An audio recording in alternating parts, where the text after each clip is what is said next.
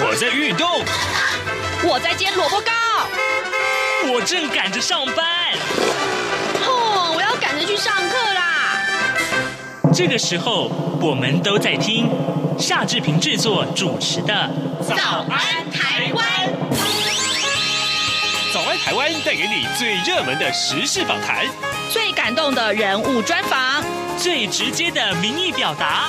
对，让我们一起收听《早安台湾》。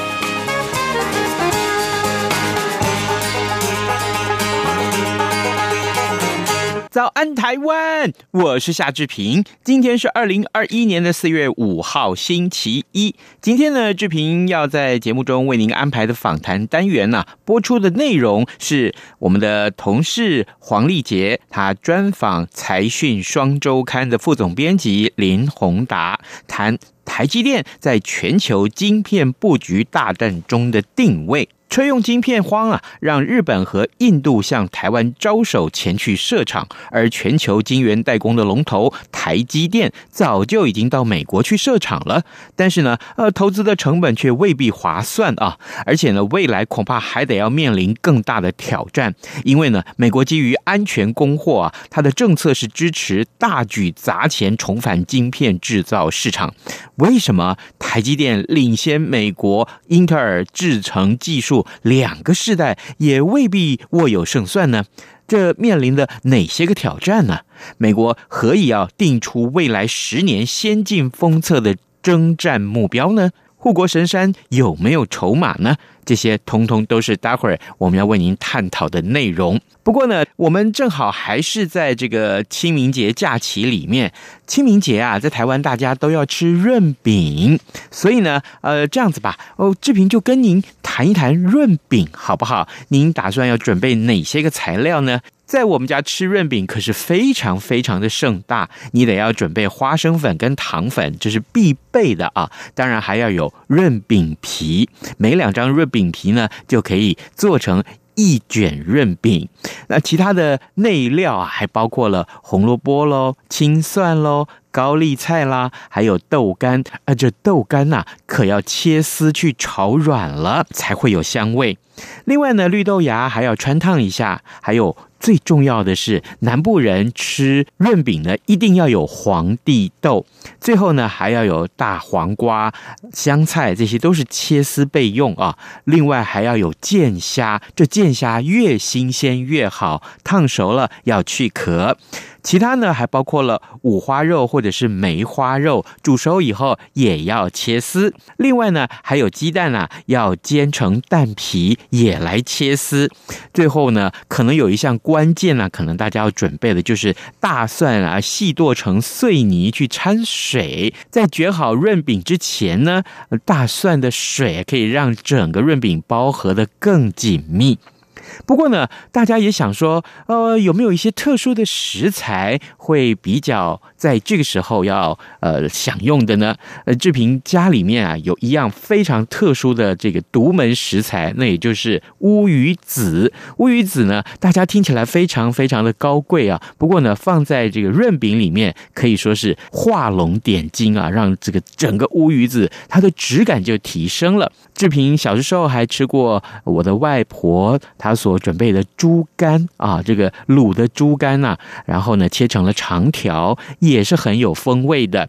不过呢，最近这几年啊，志平家里面吃润饼的时候，特别还放进了老油条，呃，切碎的这个老油条。以上啊，就是我们家里面吃润饼的时候所必须要具备的一些材料。当然了，呃，其实呃，只要把你喜欢的食材。啊，包在这个润饼皮里面，这样就可以喽。再告诉大家，呃，如果你觉得口渴的话，这时候，嗯，一般的小朋友都会喝点可乐。不过呢，最搭的饮料应该就是排骨高汤啊，或者说是大黄瓜炖排骨的这个高汤。当然，如果你要喝茶也是可以的啊。所以呢，这些通通都是志平家里面吃润饼所要具备的材料。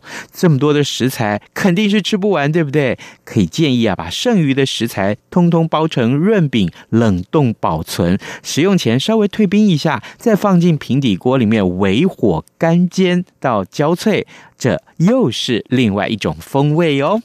好的，我们先进一段广告，广告过后马上就回到节目的现场来。你好，哇，好好味呀，好犀利呀！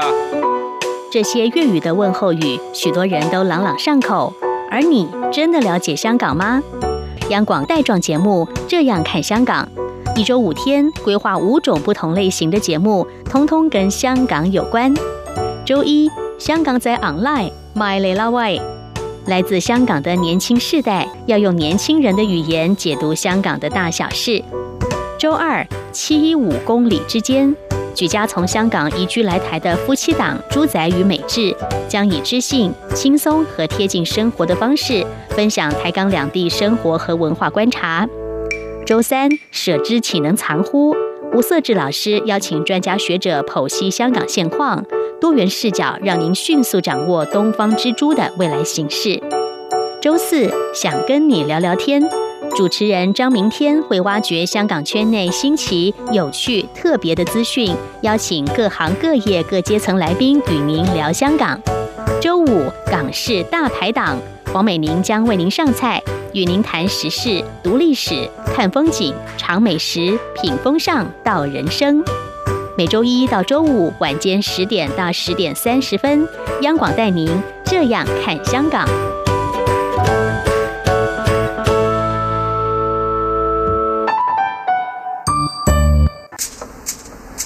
早安，台湾，你正吃着什么样的早餐？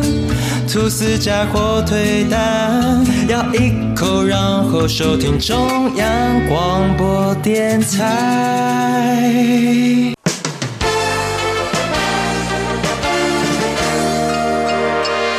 早安，笔记本。这里是中央广播电台台湾之音。谈到半导体的产业发展竞争，目前台湾在晶圆代工制造具举足轻重的角色。那么，以居龙头代工地位的台积电来说，便难以撼动它的地位哦。不过，这也未必确保能够高枕无忧，因为对手永远甘于在后头吗？在这个制造技术突破过程当中，相互追赶。如果说有隐忧的话，又是什么呢？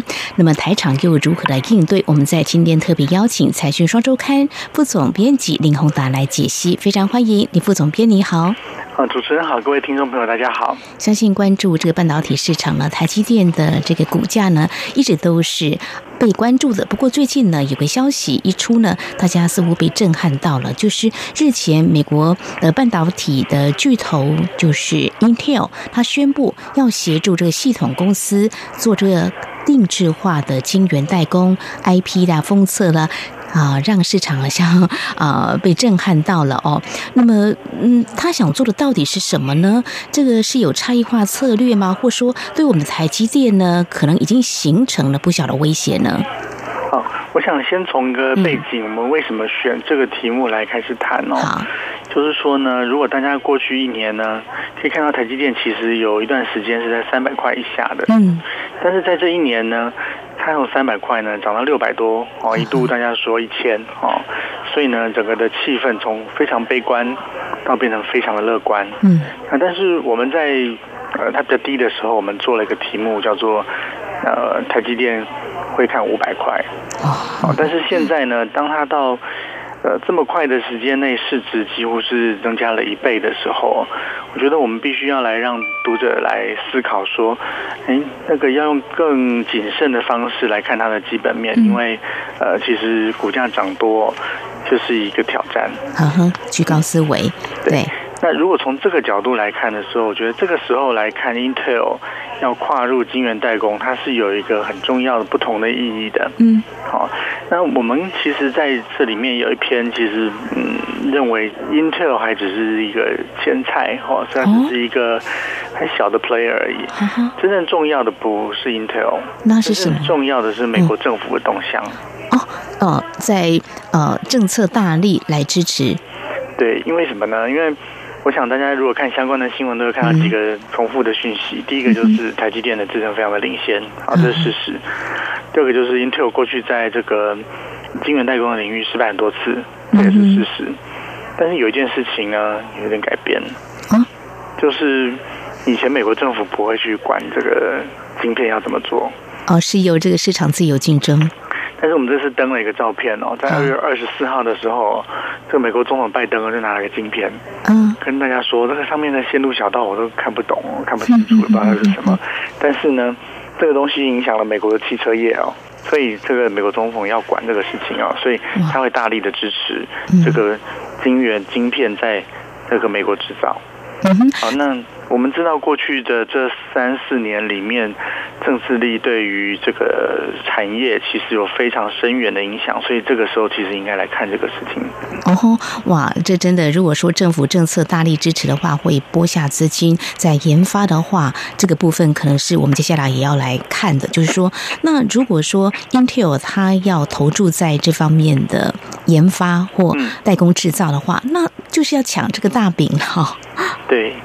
我想，Intel 其实很早就已经知道这件事情了。嗯，其实我们以前也写过，美国政府希望这个台积电这些都往美国去啊，这个已经发生了一段时间了。嗯，其实背后是美国国防部在推动的。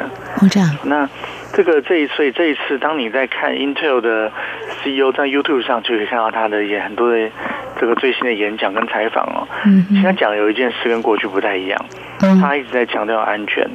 哦，安全，那指的是什么样的安全？让呃风险可以分散，也是安全的一种供应链的安全，就是。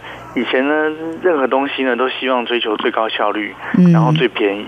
对，所以呢，很多东西呢就在台湾或者是在中国制造。嗯、哼哼可是，在这一年哦，你看一条船啊塞住啊，是可能就影响到欧洲的这个很多的公司的生计哦。嗯哼。所以现在最近开始像笔电开始调涨价钱了，因为什么呢？嗯、这个终端欧美的消费者哦，他现在变得他愿意稍微多付一点钱。嗯、那只要说呢，他能够顺利的拿到这个。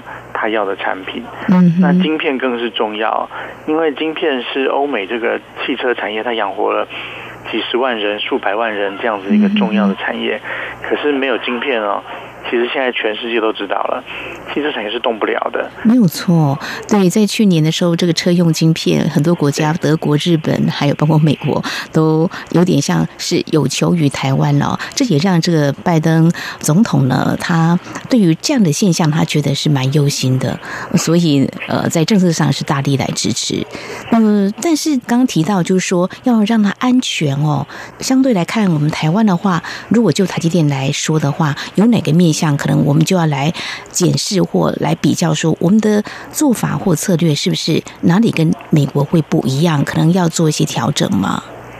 嗯，我想第一个就是，嗯，刚刚讲到安全，所以呢，欧美就政府就开始要介入了。那介入不是说我本来最新的制程他们都会都有，而是说呢，这个以后呢，他会尽量他能做，他就要自己做。嗯，所以对台积电来讲，它主要的挑战就是说，呃，现在台积电技术还是很领先，嗯哼，但是不是所有的晶片都需要这么领先的技术。哦，那欧美一定会希望在地，在它的能力范围之内，它要一部分要自己做。嗯，那在美国市场，其实台积电有往美国去，但是在欧洲目前还没有这样的事情。那就我们知道，其实日本跟印度都很希望台积电过去设厂。嗯，那未来如果他等不到，也许他也会，比如说，呃，找别人或扶持他自己适合的公司来做这样的事情，因为他一定要有个安全的存量，安全的供应商，那这会成为未来的主轴。是副总编，那这样看来，也就有好多面向都值得我们做进一步的一些了解哦。就是说，呃，要研发自己做，谈何容易？是，那我们台积电当然拥有优秀的人才，不过其他厂商也应该会有哦，所以这就是一个竞争力。刚刚提到另外一个部分，呃，有一些国家像印度啦啊，他也希望我们台湾去那边设厂，嗯，但是我们知道台积电目前是已经前往美国设厂了哦，但是我们如果就从这个毛利率来看的话，就设厂的费用高不高，毛利率好不好？这个部分的话，是不是可能对我们台积电来说的话，也是另外一个经营策略，可能要做一些调整，或是什么样的思考？对，还是要回到美国政府的态度来看哦。嗯，我们这次找到了一份这个美国国家安全委员会对人工智慧的报告，把它仔细的看了一遍哦。嗯，那他。谈了很多的事情，都会影响到你刚刚讲的毛利率。嗯、第一个，他就谈到说，南韩、台湾跟新加坡在租税抵减上哦，其实都给的非常的优惠。哦，好。然后第二个呢，美国为了追赶这个技术哦，它其实会引入尽量就是海纳百川，尽量让各家都到美国去设厂。嗯嗯。所以不会只是现在的这个三星、台积电、Intel，它还会。拿出这个非常多的钱哦，那个外面的讲的大概是这也是几百亿美元这样的规模，去鼓励大家在美国设新的晶圆厂，啊，这是一个竞争变激烈了，嗯哼，好，然后去美国可能某些情况之下，如果你真的有生意，那你的成本，美国政府会帮你出一点，嗯，好，那但是呢，那去美国呢，其实也是很挑战，因为我们看到的一些新闻，他在讲说。其实去美国设厂的成本比在台湾高六倍。哇，那台厂可能要精打细算，这个会是一个挑战，很困难。所以供应链其实都在挣扎，说到底要去不去？嗯、因为也不是每个人在台积电招手，他就一定要去。因为我们知道说，去美国其实他那边呃，我们台湾是用呃这个精英的人才在做生产晶圆哦，嗯在美国就不见得是这样了。所以在美国这个 Intel 的晶圆厂，我们跟一些业界的朋友聊，他说，其实周末周日哦，他们下班就下班了，他就不想再去管理这个生产线上的事情。哦，这样的啊，那我们台积电是很拼的，有些就是在家加班也是有的。对，所以台积电呢也知道这个事情。嗯，在美国，他其实还是要。在台湾大办这个说明会哦，尽量找台湾的人才啊，去这个新的厂，因为他知道台湾的人才其实是这个非常的努力的。但是去哎，这个不但本薪要调高一倍哦，那其实这个来回的机票哦，在当地的这个健保、小孩上学哦，甚至住宿哦，开这个开车哦，通通都要补助。嗯所以我想成本上升哦。从这个征人的条件就看得出来，这个是已经是难以避免。那你给台湾去的这个工程师是这个条件啊？你在美国当地招人要盖房子哦，恐怕现在也是不会便宜的啦。哦，所以这是一个挑战之一哦。那如果这样不去的话，留在台湾呢？这是一个思考可行，但是可能也要有相关条件的配合。留在台湾，其实它最大的挑战，我们看到好多报告都在讲说极端气候的影响哦。嗯嗯。因为我这次查这个一九年的时候，台积电有一个这个企业责任的报告，他有提到说，其实这个台积电一九年用的电哦，我去查了一下台电的公开资讯，大概相当于零点九亿个台北市的用电。这么大，用电量很多。但是在我们知道未来三年台积电要大量采用 EUV 嘛？嗯，那我们查到 Bloomberg 的报告里面有谈到，这个大量采用 EUV 之后，从一九年到二零二三年哦，会等于再增加一个台积电的用量。哇，那就是等于说，台湾在这三四年当中，要在有多的供电的这个能量供应，几乎是接近一个台北市的用量。哇，这个政府能不能够让这供电让厂商不会有忧虑？恐怕对政府来说也是一个头疼的问题。嗯。但是我觉得这个涨到是可以看到说台积电哦，它慢慢要是往国际化这个方向去发展的一个转捩点到了，嗯所以它不见得一定是好还是坏，而是说当台积电在台湾深耕了这么久之后，嗯其实因为这个水电土地是有限的。那台积电要往外去大成长哦，我相信其实你培养往国际移动的能力哦，是迟早必须要遇到的。那观察这个国际移动能力的顺利，还有它的结果，其实会就会决定说它是往上还是往下，因为我们刚刚讲各国都要这个技术，对，所以未必是坏事。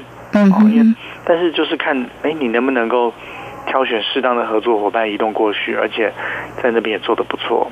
嗯哼，所以就是要既竞争又合作，呃，所以在这个部分的话，虽然就是一个挑战哦，不过就是说，在挑选合作的对象的话，以这个制程技术，像台积电，刚刚我们提到说它是一个先进的一个制程技术，但是美国它所打的策略可能不太一样，他觉得差异化的策略切出来，他觉得呃可以再开发其他技术。那台积电开发这个技术有没有遇到一些瓶颈啊？所谓这个先进制程这个。部分，嗯，我想先要先定义是未来需要什么样的技术了。是，第一个大家都知道的就是这种平面的线路微缩的技术。我想在这个部分，台积电目前当然是相当的领先啊。嗯，连美国的自己的报告都是说，大概到二零二三年，Intel 仍然都是落后两个时代的。嗯哼。可是呢，我们这个文章里面也有提到。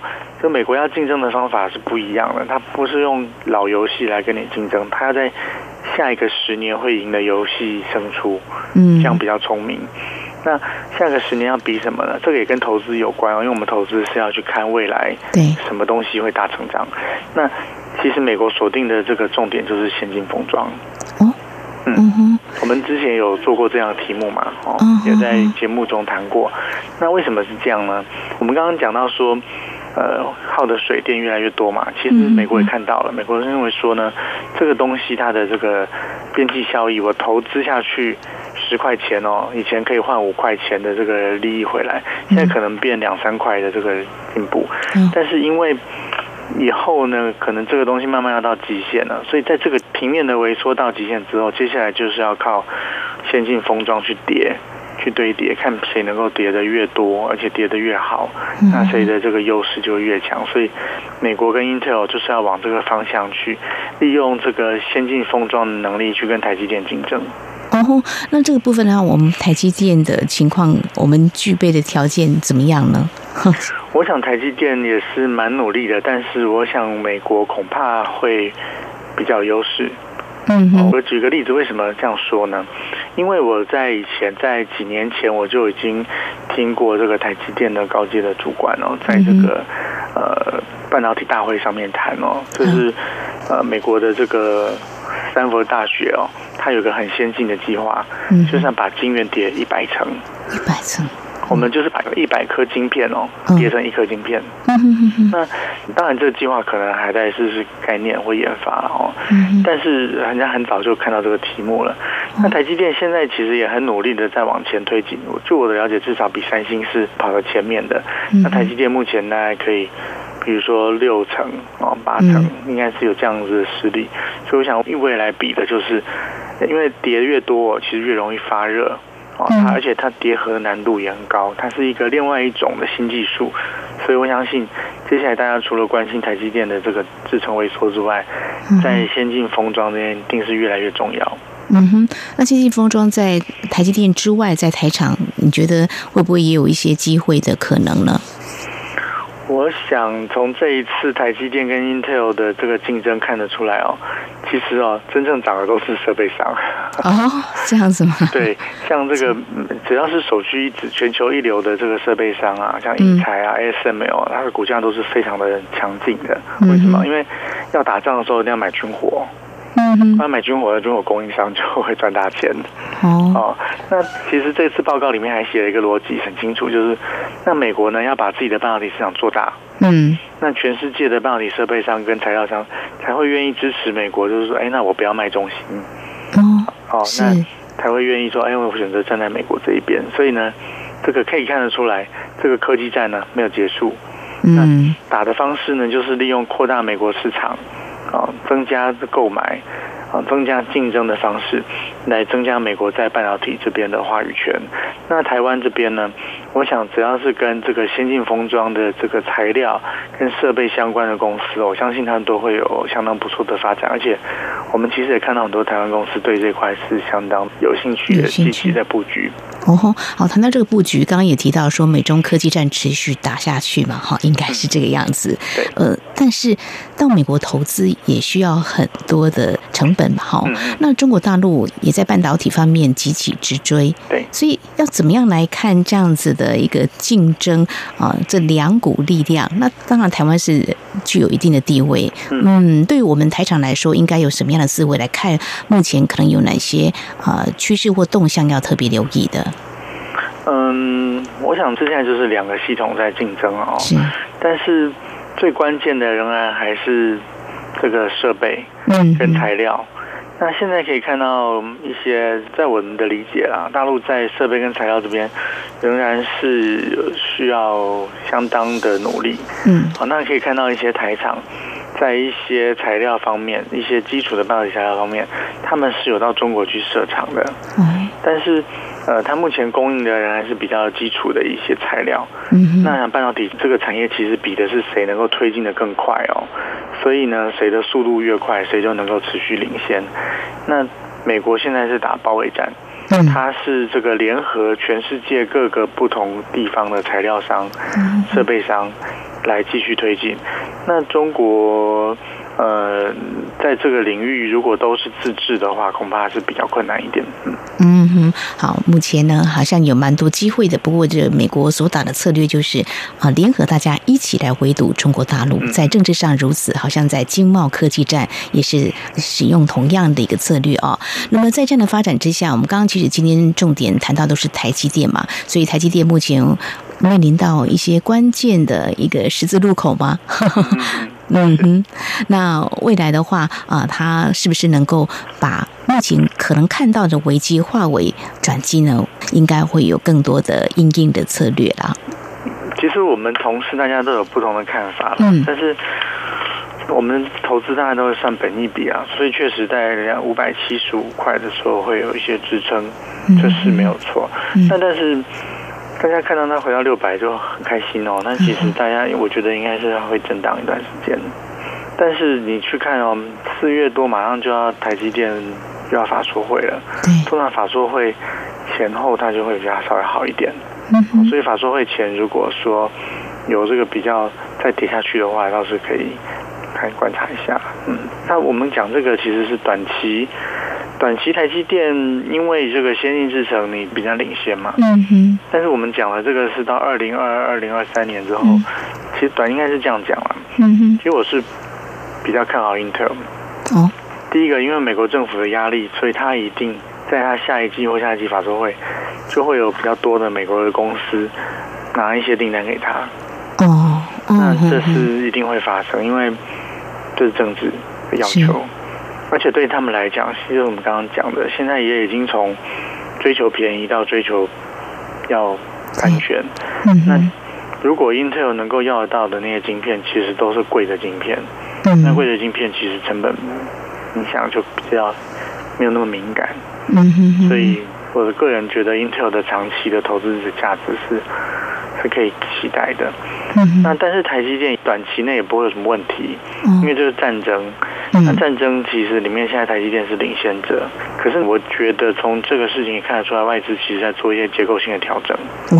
因为你如果百分之百的钱，我现在把百分之二十拿去给一个现在比较便宜，那不知道会不会赢，但有可能会赢，它有可能会涨一倍的话，那我就分一点给他。那所以台积电之前外资一直卖。嗯，我觉得是合理的。如果你投资，你也可以这样做啊，对不对？我我全部都压这个。那现在有新的竞争者，他又不是很贵，嗯，而且 Intel 有配息，嗯，哦，配息其实还不错。现在台积电三十几倍嘛，嗯，可是 Intel 只有十十三倍耶。嗯，就是说，你如果把它当成银行放生利息的话，这个利息它是它的三倍，嗯哼，到两倍，那就大家就等于两边押宝嘛。所以，这我觉得战争的时候，大家都会出招，然后两边都会想办法把自己的绩效做上去。嗯哼哼哼，而且美国政府要出钱了。哇，这真的是 我们台积电未来会打得很辛苦了。好，我们在今天非常感谢财讯双周刊副总编辑林宏达，针对呢，嗯，美国 Intel 公司呢，他们即将跟台积电来争夺市场，那未来有哪些关注焦点？非常谢谢林副总编您的解析，谢谢您，谢谢。好，谢谢。意注意，请注意！这样看中国节目主持群有新成员加入。各位听众朋友，大家好，我是这样看中国节目主持人陈冠廷，欢迎收听每周五播出的《这样看中国》陈冠廷时间。多元角度、精彩丰富的节目内容，请锁定每周一到每周五晚间九点三十分到十点播出的《这样看中国》。各位听众，以上就是今天的早安台湾，希望您有一个愉快的清明节假期。我们跟您说拜拜，明天再见喽。早安。